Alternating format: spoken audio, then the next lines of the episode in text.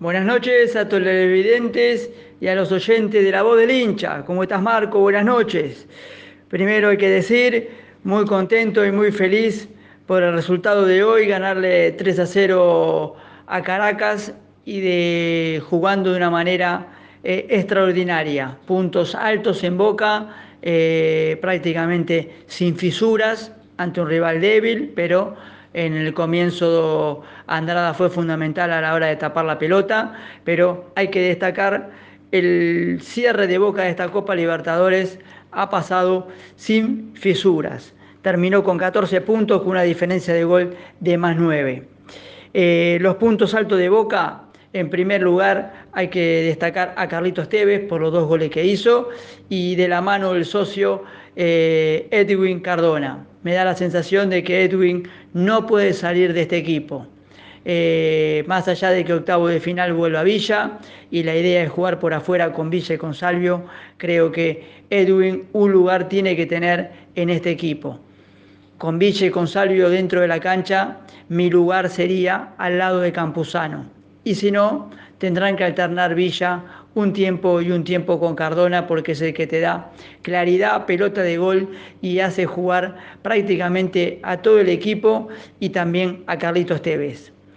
Eh, para decir, Boca terminó puntero del grupo. Los primeros, Palmeira con 16, Santo con 16, Flamengo con 15, Nacional con 15, Boca con 14, River con 13, Wistermar con 10, Gremio con 10, son los que irán al cupón número 1. El cupón número 2, los rivales de Boca y de los demás equipos.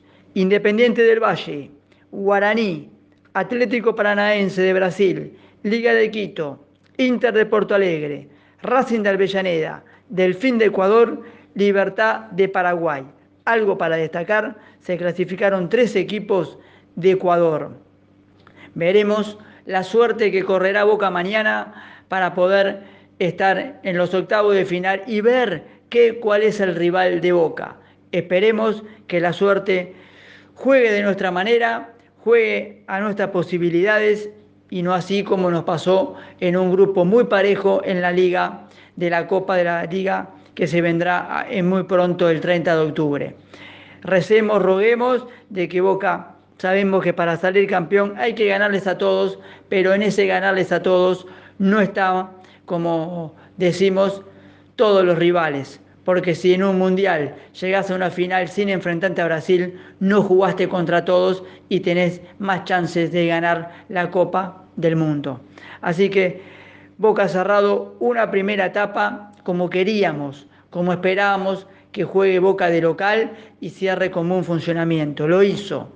Lo único que hay que ver y tener atención en el doble 5 que puso el Boca Boca puso un doble 5 de juego donde prácticamente no anduvo eh, a la hora de llevar el juego hacia adelante y tampoco a la hora de recuperación. Sabemos que el jugador principal es Campuzano y por eso trajeron al Pulpo Fernández por si en algún momento no lo tiene a Campuzano dentro de la cancha porque me da la sensación de que jugar con dos volantes mixtos como es Paul Fernández y Capaldo no te da proyección de ataque ni te da tampoco quite. Pero bueno, eso será otra cuestión. Estamos contentos, estamos clasificados, ahora esperamos mañana rival para octavos de final y sabemos que en los octavos no nos encontramos con River porque también salió primero. Abrazo de primera a todos los televidentes y oyentes de La Voz del Hincha. Un abrazo muy grande para vos, Marcos.